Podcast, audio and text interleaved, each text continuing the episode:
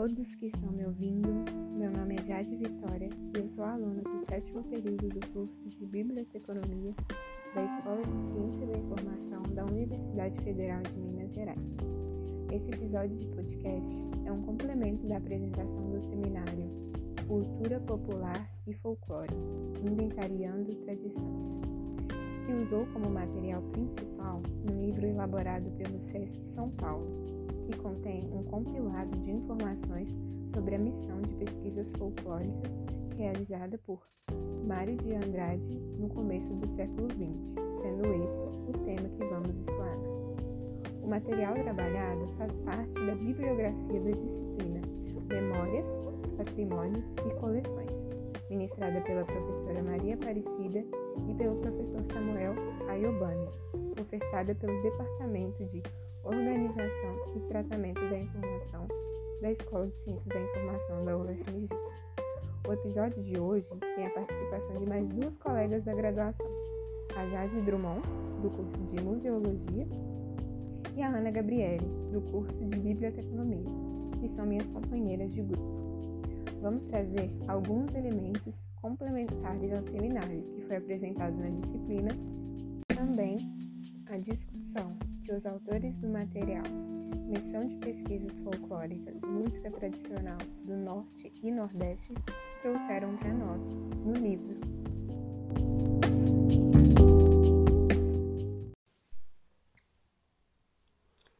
No início do século XX, com o avanço acelerado das tecnologias, o aumento exponencial da população das grandes cidades e o conceito de modernidade sendo consolidado, se tornava cada vez mais óbvio que o mundo mudava a uma velocidade grandiosa. Ao passo que isso fascinava até os mais resistentes a novidades, aos poucos o mundo foi percebendo que a cultura tradicional e popular, aquela regionalista e interiorana, ia desaparecendo na mesma velocidade. Seja pelo êxodo dessas regiões, causado pelas maiores oportunidades das cidades grandes, ou até mesmo pelo modo de vida mais urbano e moderno, sendo lentamente implantado no dia a dia de todos. Felizmente, o próprio avanço tecnológico e científico de cada dia proporcionava uma nova maneira de registrar essas manifestações culturais, seja por modos fotográficos, fonográficos ou cinematográficos, se via nesses novos processos a possibilidade de manter viva pelo menos uma parte do modo tradicional de experimentar a vida. Logo na década de 20, surgiram as primeiras preocupações em registrar áudios de músicas, cantigas e sons produzidos em festejos, trabalhos e cultos religiosos populares, aqueles que corriam mais risco de desaparecimento. A musicologia vinha então como forma de resgatar a identidade nacional de um país. Mário de Andrade aparece no início do século XX como uma das pessoas mais influentes do Brasil à época. Nascido em 1893 e falecido em 1945 em São Paulo, capital, durante sua vida exerceu as ocupações de poeta, cronista e romancista, crítico de literatura e de arte, musicólogo e pesquisador do folclore brasileiro e fotógrafo. Formado em piano pelo Conservatório Dramático e Musical de São Paulo, ao mesmo tempo já escrevia e publicava poesias. Escreveu para diversos jornais e revistas como cronista e crítico de artes e ajudou a idealizar a Semana de Arte Moderna em 1922. Já nessa época, contava com vários contatos com nomes famosos da cena cultural e política brasileira. Em dezembro de 1927, já conhecedor dos encaminhamentos do Congresso de Artes Populares de Praga e das ideias de Constantino Braiolio, Mário de Andrade saiu em viagem pelo interior do norte e nordeste do Brasil, registrando em fotos o que considerava ser a cultura regional importante dos lugares por onde passava.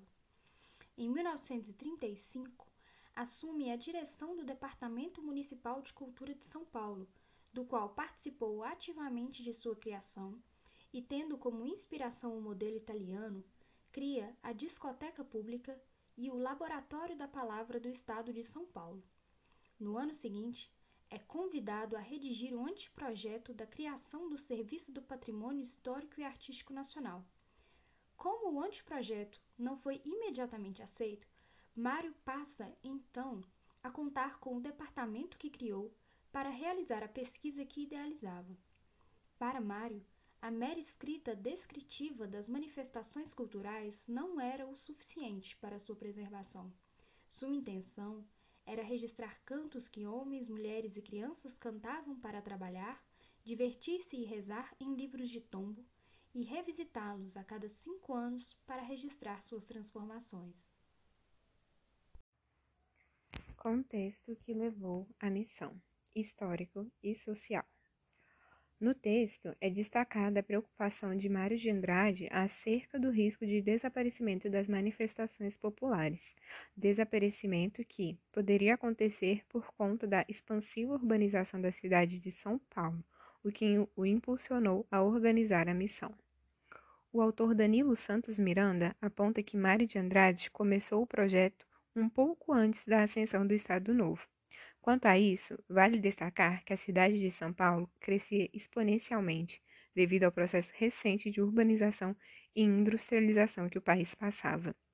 Getúlio Vargas tornou-se presidente em 1930 e, em 1937, instalou o que ficou conhecido como Estado Novo, um regime totalitário que culminou no fechamento do Congresso Nacional, caracterizando assim um Estado ditatorial e antidemocrático. O foco principal de Mário de Andrade era construir uma identidade brasileira, vendo o crescimento da cidade de São Paulo e com o receio de desaparecimento das manifestações populares, Mário, Mário planejou registrar a verdadeira cultura brasileira, aquela que ainda não tinha sido influenciada pelo esmagador processo de industrialização. Logo, decidiu ir para o norte e nordeste do país, onde esse processo ainda não ganhara força e onde também Mário acreditava que se encontrava o cerne da cultura popular brasileira.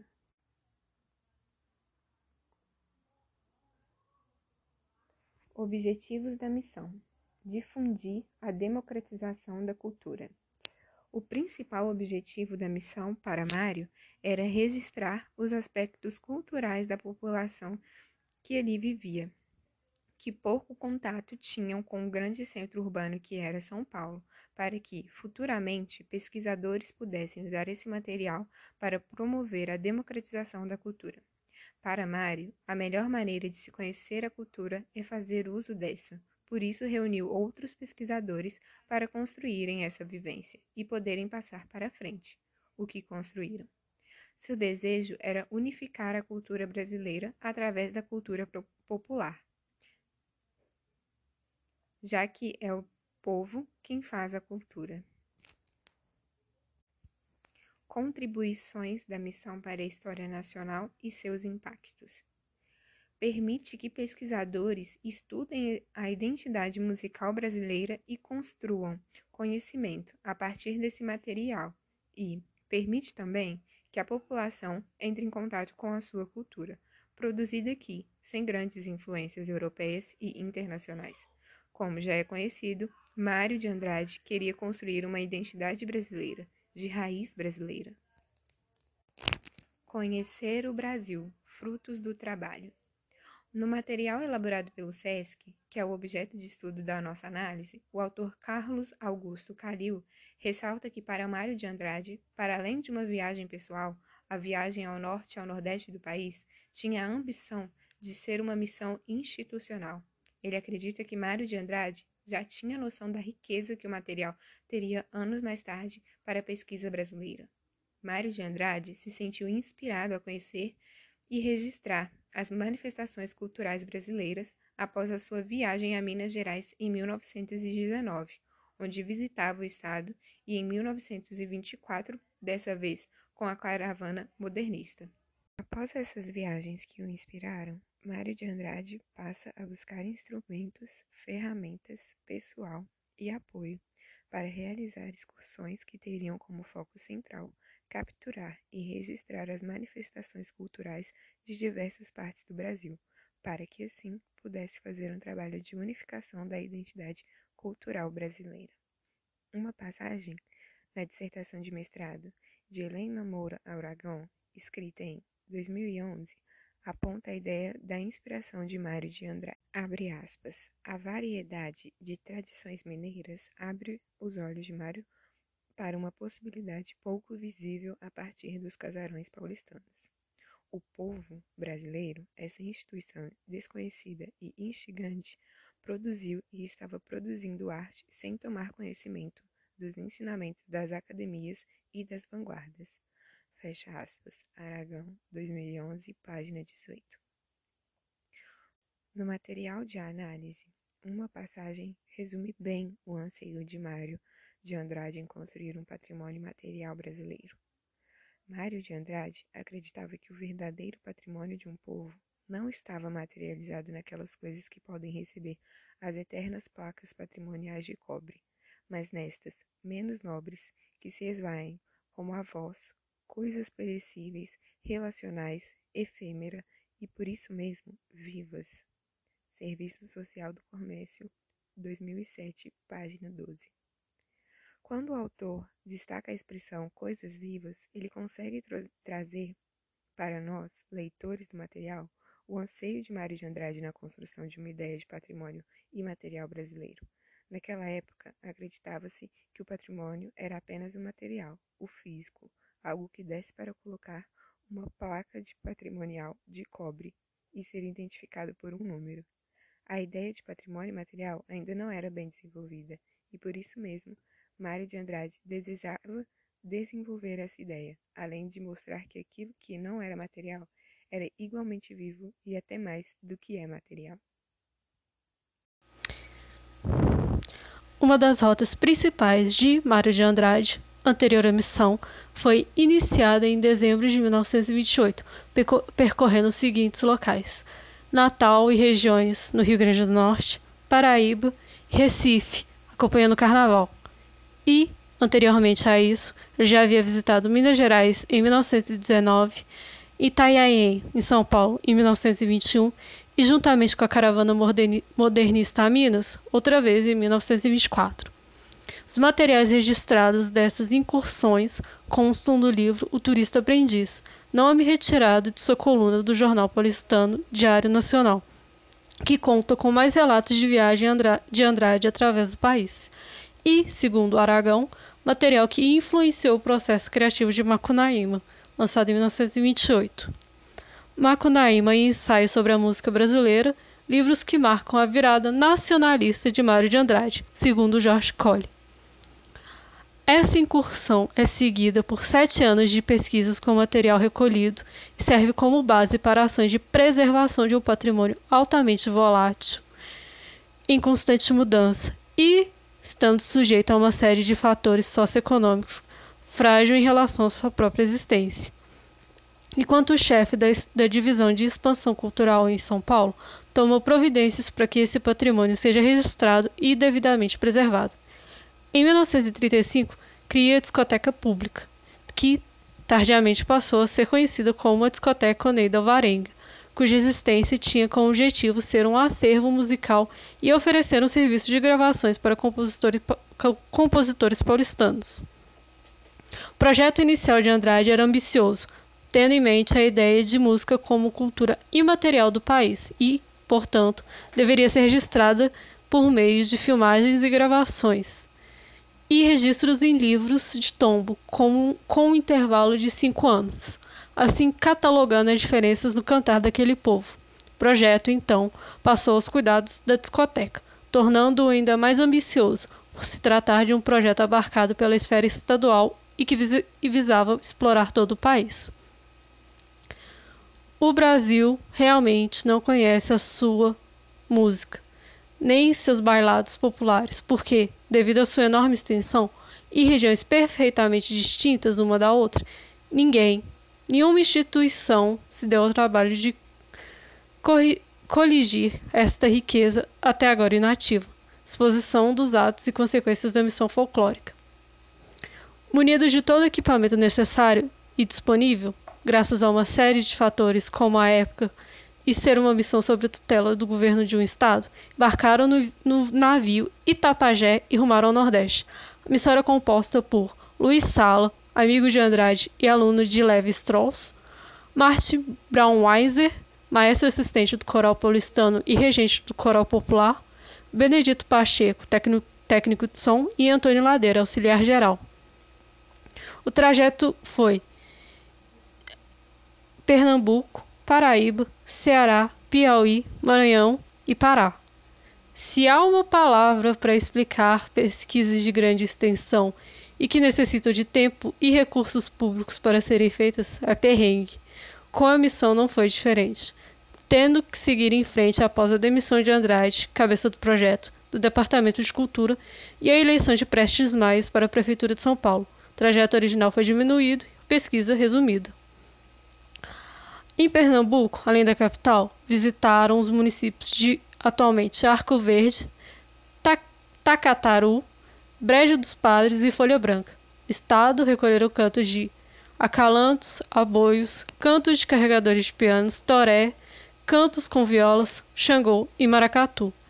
Em Recife, foi gravado um filme sobre o carnaval e sobre o frevo e sofreram forte resistência por parte de políticas de proibição do governo no registro de manifestações religiosas de influência africana, mudando a ideia para que os registros iniciais sejam de cantos de carregadores de pianos.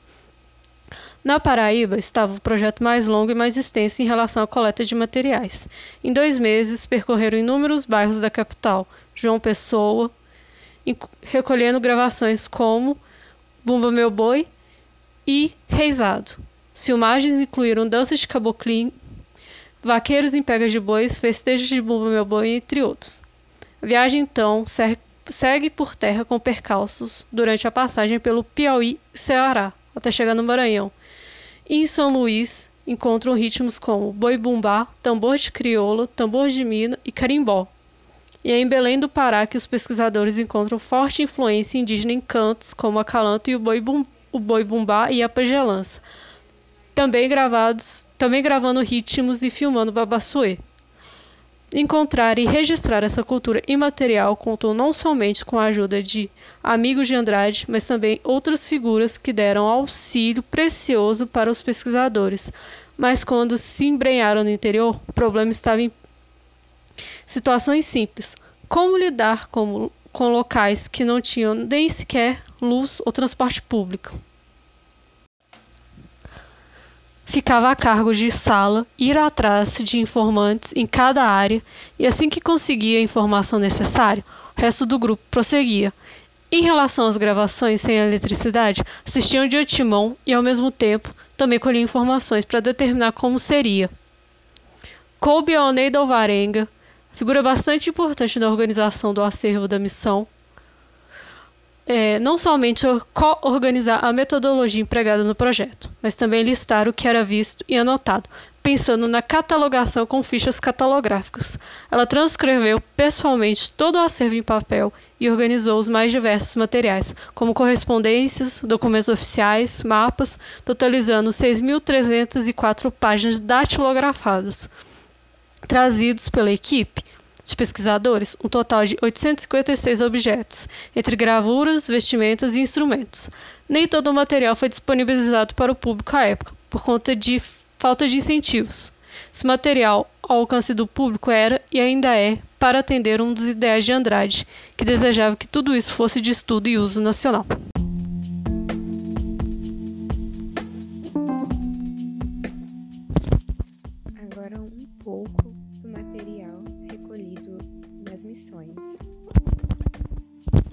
Esse material ele está disponível juntamente com o livro é, que a gente usou para explanação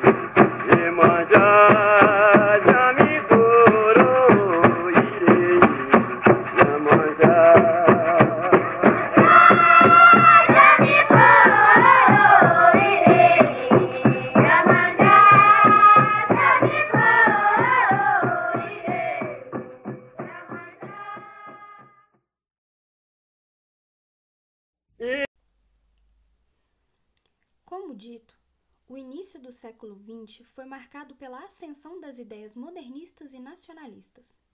Mário de Andrade foi uma pessoa inserida no contexto das altas discussões sociais, culturais e políticas de sua época, portanto, não lhe escapavam essas ideias. Mário acreditava que a música popular, folclórica, era preciosa, mas frágil, e que a única esperança de preservação era o uso de meios mecânicos. Ele trazia a ideia de que o que é popular seria a raiz e a base para a construção de um Estado forte e legitimava a existência desse país. Ele dividiria, então, a criação musical de um país em três fases: a inconsciente, na qual a música vem da terra e os homens apenas a reproduzem naturalmente, a voluntariosa, na qual é preciso querer ser brasileiro e criar músicas a partir dessa base natural e única, e a cultural, onde um país seria evoluído na medida em que sua produção cultural também evoluísse. Mário era confiante em dizer que conhecia o Brasil e suas nuances, e se interessava pela criação de uma origem única para tudo o que viria a ser construído, e pretendia ensinar então ao povo brasileiro como ser brasileiro, com exemplos da cultura tradicional pura e sem contaminações que o modernismo poderia trazer. Mário de Andrade era um homem inserido em seu tempo, e tanto seu esforço para a criação do SFAM quanto a missão de pesquisas folclóricas partem de suas crenças políticas, culturais e sociais. Dotado de grande trânsito político e cultural, Mário foi capaz de colocar em prática algumas de suas visões, contribuindo grandemente para a preservação do patrimônio brasileiro. Suas motivações partiam de um momento onde o modernismo, o nacionalismo e o humanismo se chocavam no Brasil, e a falta de conhecimento das grandes cidades sobre o que se passava no interior era gritante. Em um país de dimensões continentais, Mário foi capaz de fomentar o interesse pelas regiões mais afastadas do centro e trazer à tona diferentes realidades vividas por comunidades interioranas.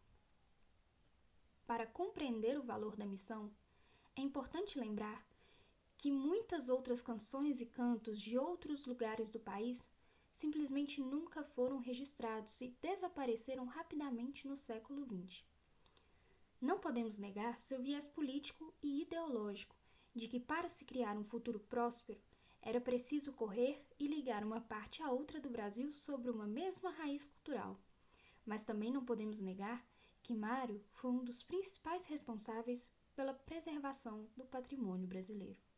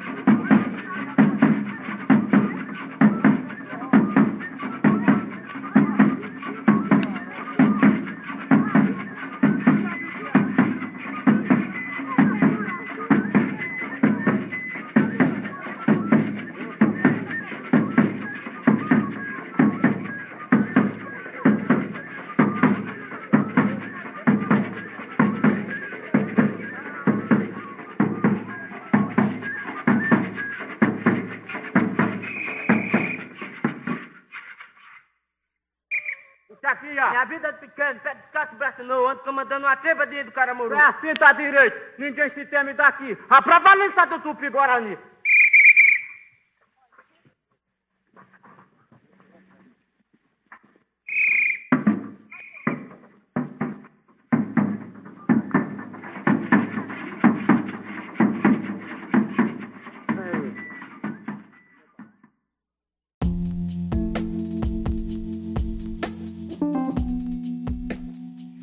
Caros ouvintes, chegamos ao final do nosso episódio.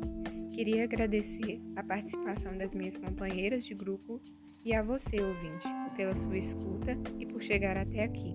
Espero que tenha gostado da nossa exposição. Até mais!